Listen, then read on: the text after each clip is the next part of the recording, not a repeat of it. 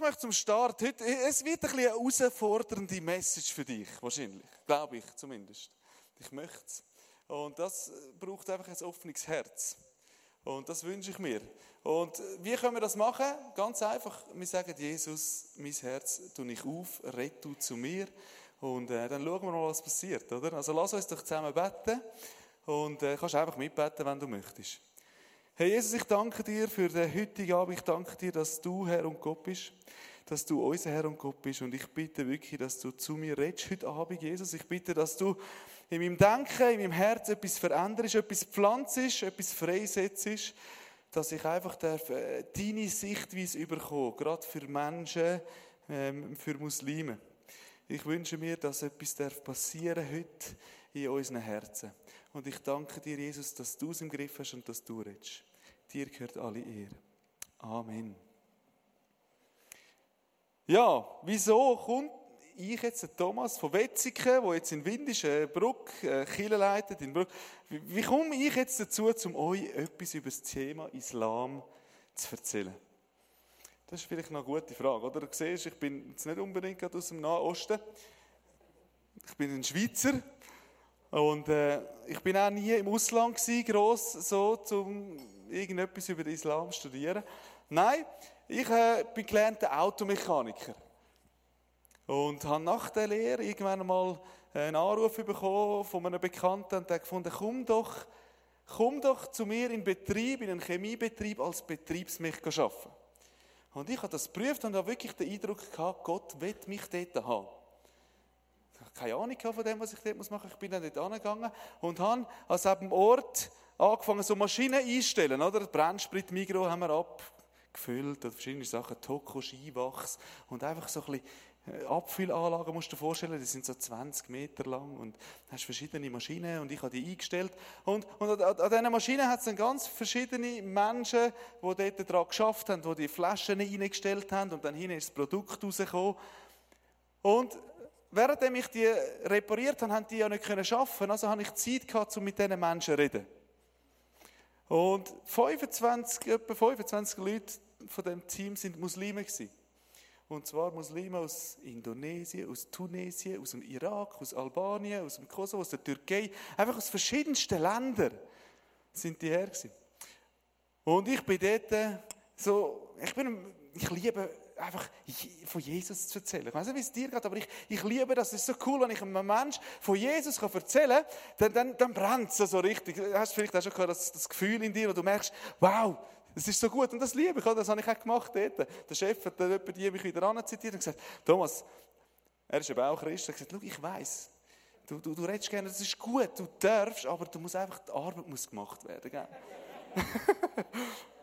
aber ich kann offiziell dürfen einfach erzählen und ich habe versucht, die Menschen zu Jesus zu führen. Und ich habe ja ein bisschen Respekt gehabt, den Islam nicht kennt, den Muslim nicht kennt, schon irgendwie über die Schule und die Kollegen und ich habe einfach versucht, sie zu Jesus zu führen und habe es nicht geschafft. Ich habe es nicht geschafft. Jeder hat mir etwas anderes erzählt, was er glaubt. Jeder hat gesagt, der Islam ist das und das und das und das, Allah ist das und das und das und das. Und jemand anderes hat mir wieder erzählt, das stimmt nicht, was der gesagt hat, es geht so und so, oder?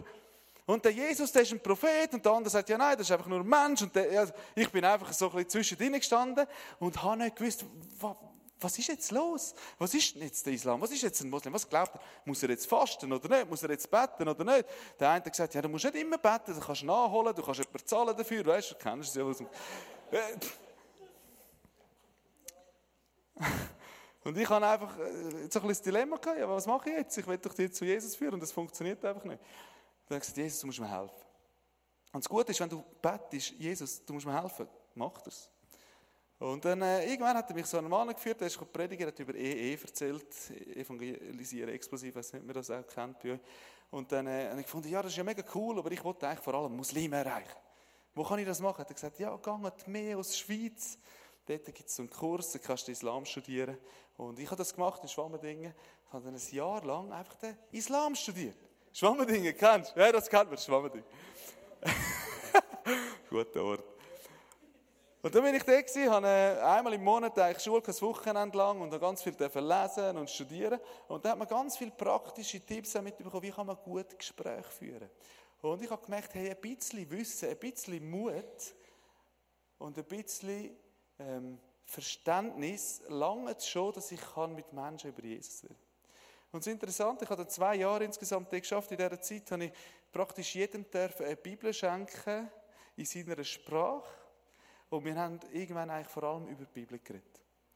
Und das ist mega cool. Das ist noch cool Ganz am Anfang hat der eine gesagt, hey, so schön gehst du jetzt Islam studieren. Wo machst du schon wieder? Ich so, ja, bei einem Christ. Aber er kennt das gut und so. Er so, ja, das ist super, du wirst Muslim. Und ich so, ja, ich glaube nicht, aber ich gehe jetzt studieren. Mal, du wirst Muslim, weil wenn du das studierst, dann wirst du es erkennen, oder? Das ist so seine Einstellung Und mit der Zeit ist es ganz interessant gewesen, sind die Leute dann auch mich gefragt, hey, was steht, was steht schon wieder im Koran? Was steht über das? Wie ist das im Islam? Das ist ganz interessant. Es hat plötzlich gekehrt und ich habe ganz viele Gespräche führen mit Menschen und gemerkt, hey, wow, wir können so einfach Menschen gewinnen für Jesus. Genau. Das ist der Grund, wieso ich heute da bin. Ich habe dann gemerkt, ja gut, wir haben verschiedene Sachen ich gemacht. Im ICF angefangen, so eine Gruppe aufzubauen. Wir haben äh, verschiedenste Treffen gemacht zwischen den Muslimen und Christen in der Kirche, in der Moschee. Ähm, wir haben äh, verschiedene Sachen ausprobiert. Und ich habe gemerkt, Gott hat mich dann so auf die Brücke geführt, bin dort der Pastor geworden. Und dann so, was ist jetzt meine Aufgabe? Und gemerkt, so meine Hauptaufgabe jetzt in diesem Bereich ist, Christen zu ermutigen. Und darum bin ich auch heute da, um dich ermutigen, genau in diesem Thema. Zu ermutigen, um auf Muslime zuzugehen. Warum? Wieso? Ich weiß ja nicht, wo du stehst, oder? Vielleicht stehst du und sagst, hey, nein, Thomas, hör mir auf. Das ist doch alles Terror. Weil du liest immer mal wieder Zeitung, oder? Und, und dann können so Zeitungsartikel wie folgende. Terrorakte des IS fordern 39 Todesopfer. Und du sagst, Thomas, hey, look, das ist alles, das sind alles, die sind gefährlich. Der Islam ist mega gefährlich, oder? Und du sagst, das ist Gewalt und ich will gar nichts damit zu tun haben, lass mich in Ruhe, was, mit diesen Menschen noch etwas zu tun haben, das geht gar nicht, oder? Das ist doch einfach nur Gefahr, das ist böse, wir müssen aufpassen, am liebsten alle ausschaffen. Ich weiss nicht, vielleicht stehst du auf dieser Seite, oder? Und sagst, hey, ich sage, lass mir gleich zu. Vielleicht bist du auf der anderen Seite und sagst, hey, das stimmt nicht, ich habe ganz viele Muslime in meinem Umfeld, oder? Und dann sieht man einmal wieder, im Islam gibt es keine Gewalt, oder? Und du sagst, hey, nein, Thomas, was du jetzt sogar gesagt hast, Terror, und das ist eh alles nur gelogen, Sophie, das hebt. Das ist eh alles nur gelogen, das stimmt gar nicht, das sind nur Medien. Der, Islam, der ist voll Frieden. Ich kenne ja die Menschen und sie sind voller Frieden. Und du sagst, das stimmt alles nicht, das muss man gar nicht erzählen. Was willst du jetzt da sagen? Das ist Terror, das stimmt einfach nicht. Das ist nur Frieden. Und vielleicht bist du auch da heute so mit drin und denkst, oh mein Gott, ich weiß es doch auch nicht. Ist mir doch völlig egal. Lass mich in Ruhe. Genau, ich weiß nicht, wo du stehst. Aber ich möchte ein bisschen auf diese Thematik eingehen. Warum haben wir so einen terroristischen IS, der sagt, das ist Islam, das ist der wahre Islam. Und gleichzeitig haben wir in unserem Umfeld Muslimen oder da in Europa, Muslime im Westen, die sagen, das stimmt alles gar nicht. Warum ist das so? Und ich möchte da ganz kurz anschneiden, ich könnte, ich könnte also, wir hätten einen guten Abend gefüllt heute, wenn ich das genau würde eingehen aber ich versuche einfach möglichst schnell dir das Bild zu geben, das Essentielle rauszufiltern.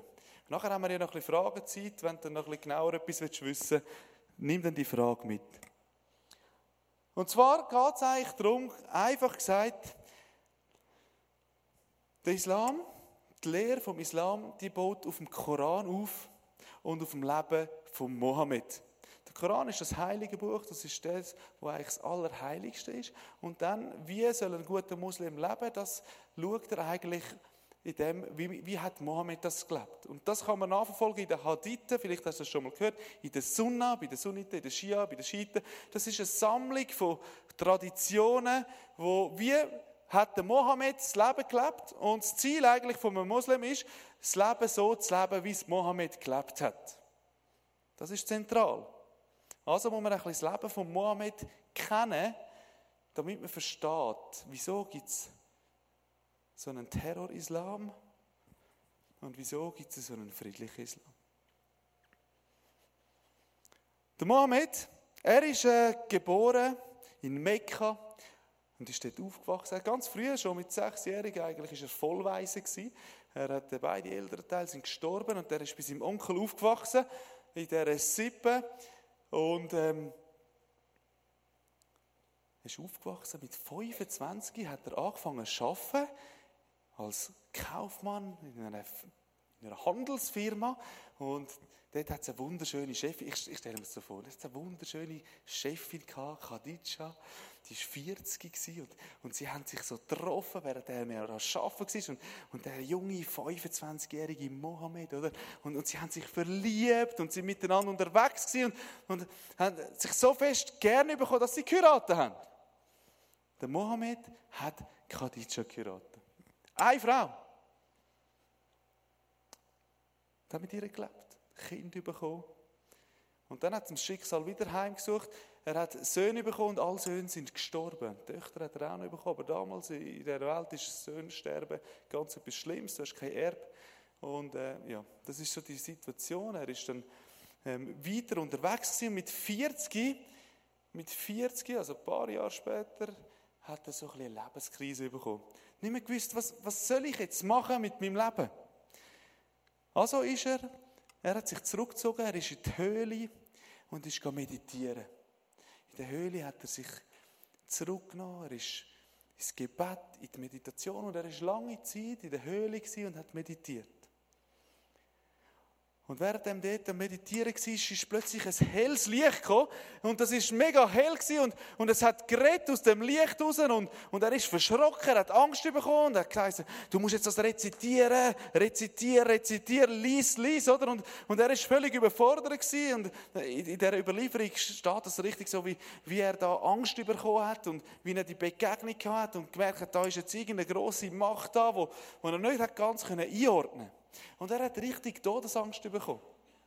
Und meine Frage ist, was macht ein Mann, ein verheirateter Mann, der Todesangst hat, der Angst hat? Was macht er? Hand aufs Herz, liebe Männer. Was machst du, wenn du Angst hast? Du rennst heim zu deiner Frau. ist doch einfach so, oder? Wenn, wenn ein Mann so richtig Angst hat, die erste Reaktion ist, Schatz, es ist etwas passiert. Also, würdest natürlich nie so zugeben, gell? Ich habe jetzt da ein bisschen... Aber es ist einfach so, du gehst zu deiner Frau und du, du holst Rat bei deiner Frau. Oder? Du sagst, hey, Schatz, mir ist etwas passiert. Und das hat er auch gemacht. Er ist zu der Khadija und hat gesagt, hey, hey, es ist mega krass. Ich habe da Begegnung gehabt, ich habe Angst bekommen. Ich weiß nicht, ob mir Satan begegnet ist. Oder ein Engel.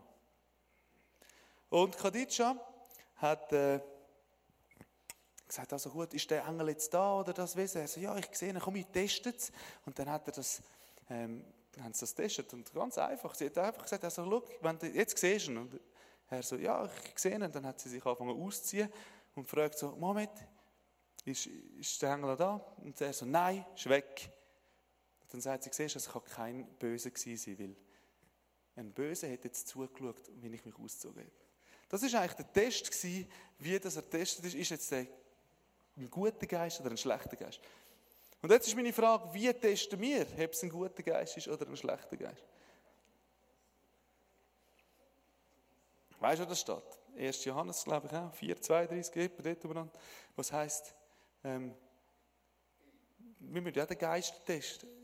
Und der Geist, der einzige Geist, der Heilige Geist ist ja der wahre Geist.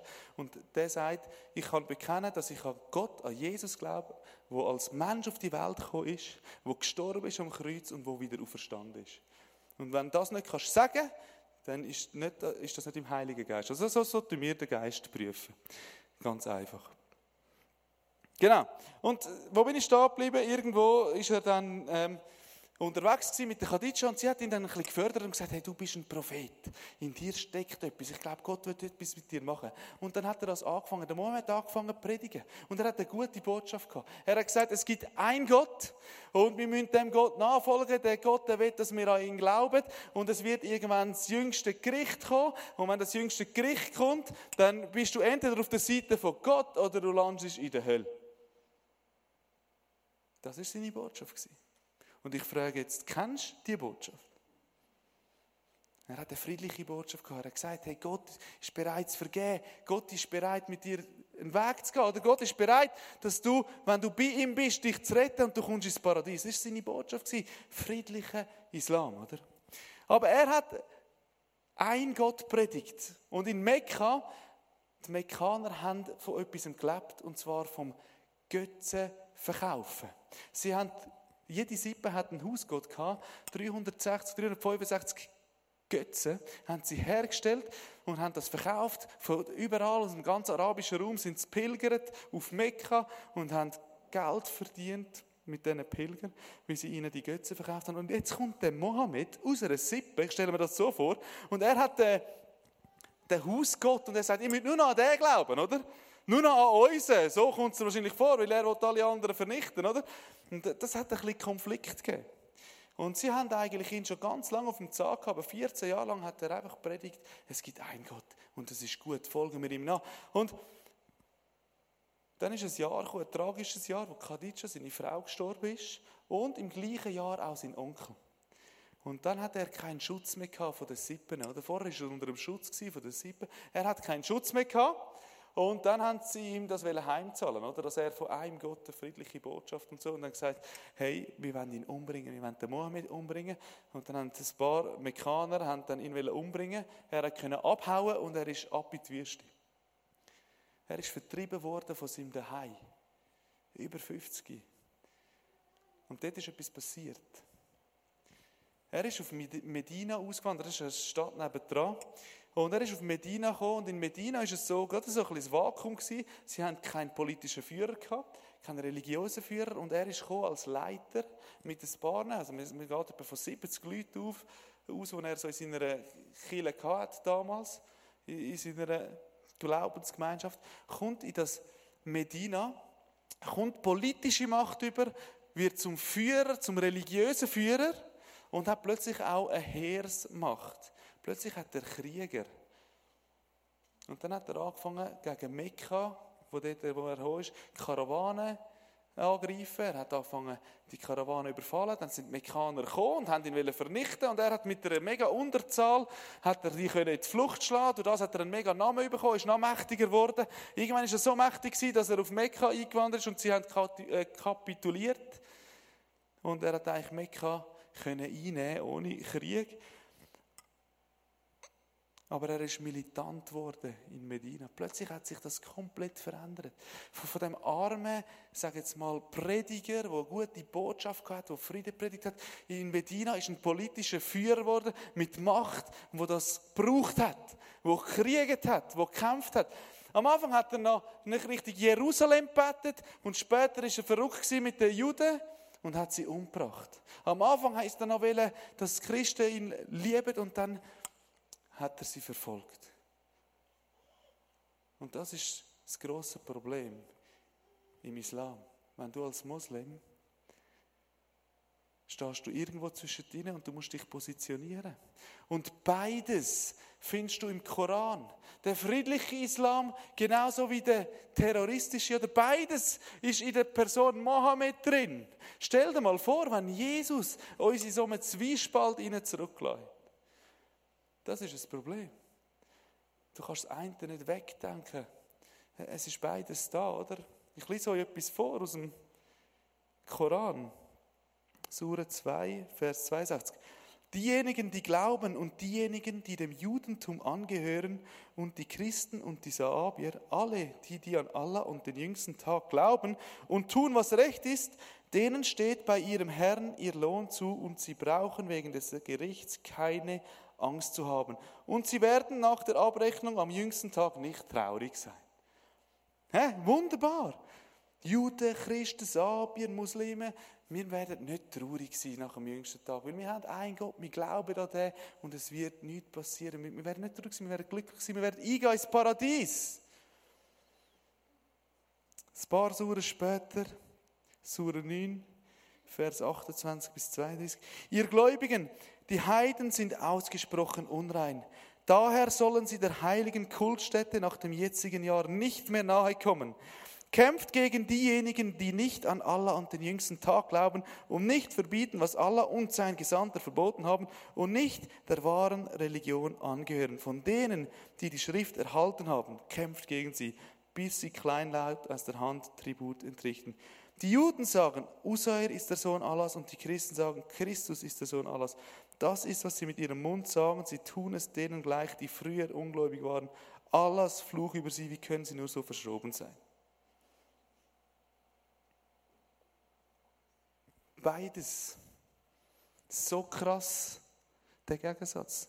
Friede und Kampf. Und du stehst zwischen ihnen. Wie gehst du damit um? Und ich bin überzeugt davon, die meisten Menschen, die heute hier in die Schweiz reinkommen, fragen sich genau das in dem Moment. Wie gehe ich damit um? Von meiner Heimat vertrieben. Durch den Islam. Ich wollte ja ein guter Moslem sein. Ich kenne das, dass der Mohammed mal gut war. Aber gleich sind sie mittendrin in diesem Dilemma. Wie gehe ich damit um? Und ich glaube, du bist Antwort. Du bist Antwort. Was ist unsere Antwort? Folgendermaßen.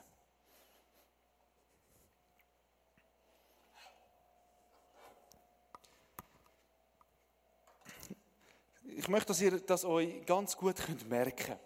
Es geht nämlich jetzt um eine Basic-Frage, wenn es ums Christsein geht. Es geht um deine Grundberufung. Und vielleicht kennst du deine Grundberufung, vielleicht auch nicht. Nach, nach dem Abend wirst du sie kennen. Weil, ich, ich, ich tue dir jetzt auch, für alle, ist man jemand Mathematiker, irgendein Mathe-Genie oder so, der gerne Formeln hat und so. Gibt es das da? Darfst du schon outen, das ist no Problem. ja, ja, der ja, ja, ich sehe es, ich sehe. Mathematik ist immer gut. Ich habe eben noch gerne so Formelzeug, oder? Darum zeige ich euch jetzt mal da. Das ist eigentlich die Berufungsformel, die ich dir jetzt da zeige. Genau, das ist die sogenannte Berufungsformel jedes, äh, von jedem Christ, oder? M228. Das ist Berufungsformel, deine und meine Berufung. He? Kannst du merken, M228. Und dort steht Folgendes drin. Ich tue das mal, jetzt hoffe ich, dass ihr das hebt. Es muss. Genau. Dort steht Folgendes drin, oder? Das, ein Herzchen steht dort. Ein Dreieckchen. Dann hat es dort Menschen. Und dann steht dort noch etwas von einem Mensch. Genau. Das, das ist mal im einen Teil von dieser Formel. Im zweiten Teil steht dann das folgendermaßen. Und da habe ich gedacht, ich muss noch ein bisschen gegen das Gender-Ding ankämpfen. Darum Mann und Frau. Genau. Es steht dort ein einzelner Mensch drin. Wieder ein Dreieckchen. Genau, was steht denn dort noch drin? Ein Herzli, genau, wunderbar, nochmal ein Herzli. Und dann steht wieder etwas über Menschen. So, wunderbar. Also, in der Formel M228 steht das drin. Wunderschön, oder? Wenn du ein bisschen genau schaust, das sind eigentlich die gleichen Symbole. Es steht also ziemlich etwas das Gleiche drin, einfach ein bisschen verschieden ähm, in der Reihenfolge. Gut, lösen wir das mal auf. Folgendermaßen. Also, Matthäus 22, das ist der erste Teil. He? Matthäus 22. Das ist der erste Teil der Formel. Matthäus 22, dort steht etwas ganz Entscheidendes drin. Dort steht deine Berufung drin. Hast du das gewusst? Matthäus 22, 37. Wenn du heute U-Version gelesen hast, dann weißt du, was drin steht. Im Tagesvers ist nämlich genau der Vers heute. Und das ist das Essentielle. Und zwar ist es Liebe Gottes. Liebe Gottes, oder? Die Liebe von Gott. Also, was man mal feststellen, Gott liebt dich. Und Gott liebt dich so fest, dass er aufs Kreuz gegangen ist für dich und alles zahlt hat. Gott liebt dich und er liebt dich so fest, dass du ihn kannst zurücklieben.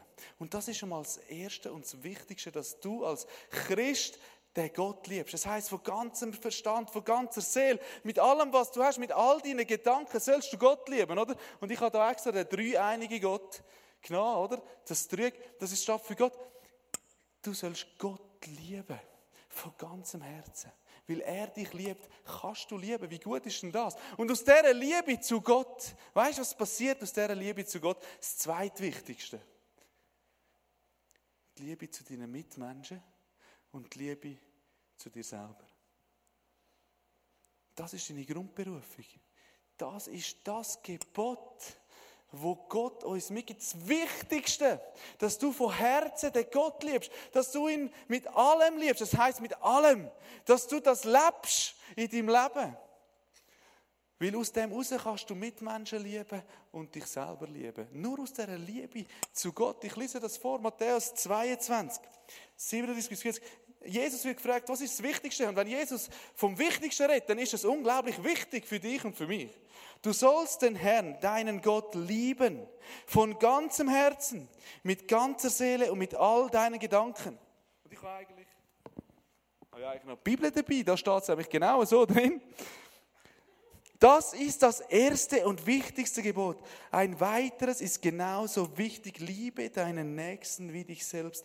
Alle anderen Gebote und alle Forderungen der Propheten gründen sich auf diese beiden Gebote. Das ist match entscheidend. Das ist Matthäus 22. Das ist deine Berufung. Und dann haben wir da noch Matthäus 28. Und schau mal, was es gibt. Wunderschön. Oh, wow. Matthäus 28. Und das vervollständigt deine Berufung. Matthäus 28. Wenn du Gott liebst mit all deinen Gedanken, dann kommt der Liebe zu deinen Mitmenschen. Und dann sagt Jesus, hast du einen Auftrag. Du hast einen Auftrag, das bist du. He? Das auch. Je nachdem. Also das kannst du jetzt auch wieder vertauschen. He? Also Mann und Frau, es ist da nicht ein Unterschied. Ihr habt beide beides. Du sollst die Liebe von Gott, Gottes Liebe, weitergeben an die Menschen. Das ist dein Auftrag. Du sollst die Liebe Gottes weitergeben an die Menschen. Das ist Matthäus 28. Jesus gibt seinen Jüngern einen Auftrag und sagt, schaut Männer und Frauen, ich sage euch jetzt mal etwas. Matthäus 28, Vers 18. Jesus kam und sagte zu seinen Jüngern, mir ist alle Macht im Himmel und auf der Erde gegeben. Darum geht zu allen Völkern und macht sie zu Jüngern. Tauft sie im Namen des Vaters und des Sohnes und des Heiligen Geistes. Und jetzt kommt's. Das ist der Punkt. Und lehrt sie, alle Gebote zu halten, die ich euch gegeben habe. Und ich versichere euch, ich bin immer bei euch bis ans Ende der Zeit. Das ist dein Auftrag. Ihnen Gebot zu lehren. Und was haben wir gerade vorher gelernt? Was ist das wichtigste Gebot? Was ist das höchste? Das höchste Gebot, wie dann Jesus sagt, ist, lieb den Vater von ganzem Herzen, von ganzer Seele, mit all deinen Gedanken. Weil aus dieser Liebe raus kommt alles. Aus dieser Liebe raus kommt das Leben. Aus dieser Liebe raus kannst du erst andere Menschen lieben. Wir haben einen Auftrag und das ist unsere Antwort. Das ist die Antwort, die wir haben für jeden Mensch. Und ich muss jetzt heute ein bisschen abbrechen für jeden Moslem. Weil jeder Moslem fragt sich nämlich genau, wo ist der Gott? Wer ist der Gott? Wem soll ich jetzt glauben? Dem Bösen oder dem Guten? Ja, niemandem. Jesus. Er ist die Liebe. Und das ist ganz einfach. Weil es ist die Wahrheit. Und wir sind ja eigentlich berufen dazu, Zeugen sein von der Wahrheit. Und das kann jeder von uns. Das ist einfach gar nicht schwierig. Und jetzt weißt du schon so viel, dass du weißt, jeder Moslem braucht Jesus, oder? Und deine Aufgabe ist ihm das zu bringen. Und das kannst du auf verschiedenste Arten und Weisen. Und hab keine Angst. Bis einfach Zeugen. Am letzten Mittwoch bin ich und meine Frau, wir hatten so Ehezeit gehabt. Mittwoch und Donnerstag haben wir uns rausgenommen. Vor zwei Tagen sind wir auf Waldshut Tingen, das klingt so weit weg, das ist bei uns gerade um die Ecke, aber ist schon in Deutschland. Hast du das Gefühl, du bist mega weit weg. Habe gefunden, wow, sind wir durch die Städte im Leben. Eigentlich müssten wir schon lange wieder mal zum Coiffeur kommen. Wir gehen irgendwo schauen, gehen fragen. Dann sind wir reingekommen und dort hat es eine Frau gehabt und du hast gemerkt, das ist eine Türkin, mega cool und sie ist so herzlich, sie hat uns empfangen, ja, kommt wieder. dann und dann sind wir vorbeigegangen. Jean ist angesessen. Es war mal wichtig, die Frau zuerst Haare schneiden. Ich hätte noch ein bisschen aushalten können. und dann hat sie es gemacht und dann hat sie angefangen mit der Jean reden und sie haben einfach ein gutes Gespräch gehabt. Und nachher habe ich sitzen und wir sind ins Gespräch hineingekommen. Und ja, gut, ich, ich habe einen einfachen Einstieg. Oft wirst du gefragt, ja, was schaffst du eigentlich? Ja, Pastor, was, Pastor, was ist das? Ja, Pfarrer und sowieso. Und, und schon, aber schon bist du irgendwo beim Glauben, oder? Aber das ist im Fall auch bei dir ganz einfach. Du kannst einfach sagen, wenn du jetzt auf dem Gewaffert schaust, hey, heute regnet es voraus. Wer macht eigentlich den Regen? Ja, man muss gar nicht immer so weit denken. So einfach. Und schon bist du beim Glauben. Und, und das Gute ist, schau, das kann ich dir sagen, ein Muslim oder eine Muslimin, sie liebt über Gott zu reden, ist viel einfacher, wenn mit jemandem, der gar nicht an Gott glaubt. Und ich habe mit ihr, ich habe ihr dann erzählt, ja, ich gehe auf Thun und Interlaken, erzähle über das Thema. Und, und sie war begeistert gewesen, und wir haben das Gespräch angefangen. Und ich habe ihr einfach erzählt, dass der Jesus das Größte ist und dass ich das ja herausgefunden habe im Islam. Und das ist eben auch noch wichtig, dass du das weißt. Im Koran ist, im Koran ist der größte Prophet, der je auf der Erde war, Jesus. Er ist der Einzige, der im Koran Wunder tat. Und er hat zehn Wunder da. Du kannst dir auch Sura 3, Vers 34 ein bisschen weiterlesen. Dort steht es von den Wunder. Und er wird Zeichen von Gott genannt. Er wird Wunder von Gott genannt. Er wird Geist Gottes genannt. Im Koran. Und ich habe ihr das erzählt und darum glaube ich an den Jesus. Und das ist so gut und der Jesus ist auch für dich, oder? Und wir haben ein super Gespräch gehabt. Nach dem Gespräch hat sie die Haare fertig geschnitten. Und dann äh, habe ich sie gefragt, hey, wie sieht es eigentlich aus? Kann ich für dich beten? Kann ich dich segnen? Meine Frau und ich, sie hat dann erzählt, was sie sich wünscht und wir haben auch für sie gebetet und du hast gemerkt, sie ist so berührt. Und ich bin überzeugt, Gott hat etwas hineingesetzt. Wir haben sie einfach geliebt. Wir sind einfach nicht gewesen. Ja, sie ist Muslimin, das ist doch gut. Dann können wir ihr erzählen, wer Jesus ist und sie dürfen ihn erkennen. Das ist eine Chance. Und ich muss nicht etwas kaputt reden. Ich kann einfach erzählen, was ich glaube. Und ich wünsche mir jetzt während dem ersten Song, dass, dass du dir einfach überlegst, wo gehe ich echt diesen Menschen aus dem Weg? Wo könnte ich vielleicht einfach mal einhängen? Und beschränke es nicht nur auf Muslime. Das ist in deinem Umfeld viele Menschen. Überleg dir mal jetzt vielleicht, dass Gott dir ein, zwei Namen auf, aufs Herz gibt, wo du einfach kannst ansprechen kannst. Wir, wir hören in der Musik zu. Du kannst, wenn du dann deine Namen hast, auch aufstehen und mitsingen. Und ich komme nachher nochmal hoch und mache einen Abschluss. Die Woche bin ich im Bibellesen und dann habe ich Petrus gelesen. Und dann habe ich mega den Eindruck, ich muss das unbedingt auf Interlaken mitnehmen. Der Eindruck, das ist für, für Interlaken ein Eindruck, den ich weitergebe. Und ich habe den Eindruck, ich kann es auch heute Abend euch weitergeben, weil ich glaube, das ist einfach ein guter Bibelabschnitt, wo es sich lohnt, mal genauer zu studieren. Und er hat viel damit zu tun mit dem. Der Petrus geht eigentlich darauf ein, wie kommst du und ich an den Punkt an, dass wir Menschen können lieben können, die uns fremd sind. Weil das ist ja nicht unbedingt so einfach und das kannst du auch nicht erzwingen. Man nennt das Reifungsprozess.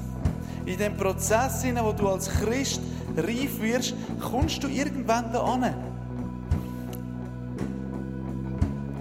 Der Abschnitt heißt äh, im 2. Petrus 1, ab Vers 3 heißt es der Neues Leben Übersetzung heißt in der Erkenntnis Gottes wachsen. Ich lese das mal vor. Wenn wir Jesus immer besser kennenlernen, gibt seine göttliche Kraft uns alles, was wir brauchen, um ein Leben zu führen, über das Gott sich freut.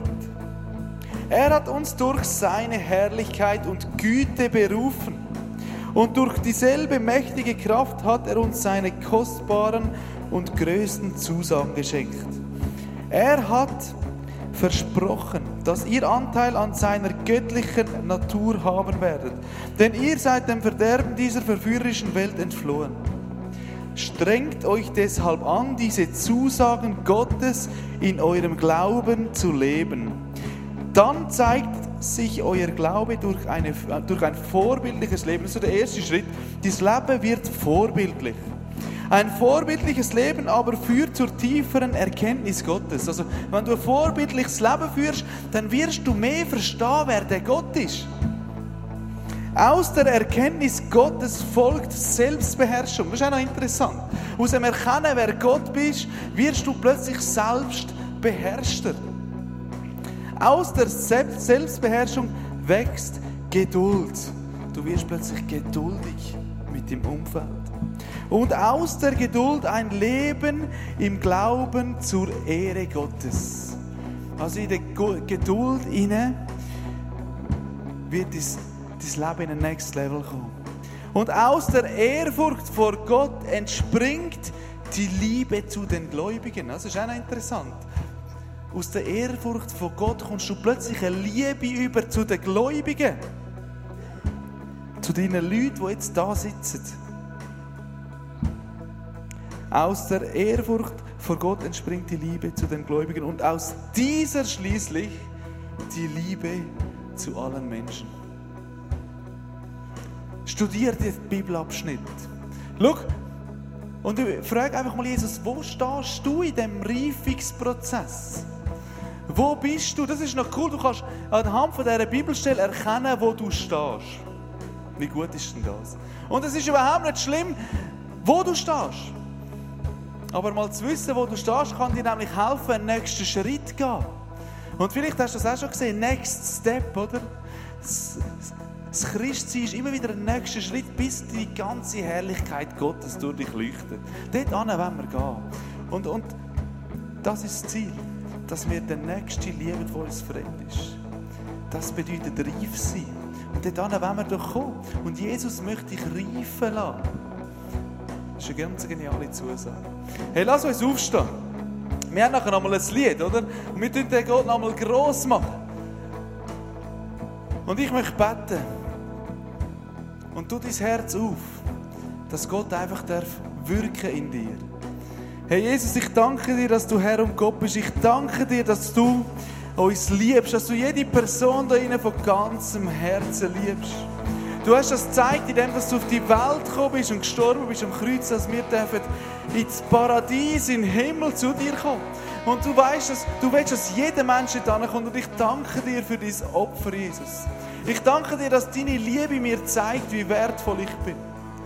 Und Jesus, ich wünsche mir, dass ich einen Teil dazu beitragen dass andere Menschen auch die Liebe dürfen erkennen, auch die Liebe dürfen erfahren, wo du in sie hineinlegst. Und Herr, ich bitte jetzt einfach um ein Feuer in unsere Herzen. Ich bitte jetzt einfach, dass du, Heiliger Geist, ein Feuer entfachst für unser Umfeld, für unsere Menschen in unserer Umgebung, für uns selber, für die Gläubigen, aber auch für die Ungläubigen. Jesus, ich bitte wirklich, dass du das Feuer jetzt gehen lässt in unsere Herzen hinein.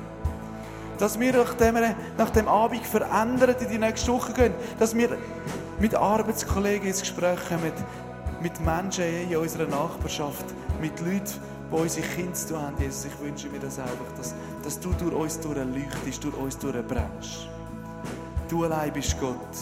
Jesus, dein Name wollen wir erheben. Dir gehört alle Ehre. Dir gehört alle Ehre, Jesus. Amen.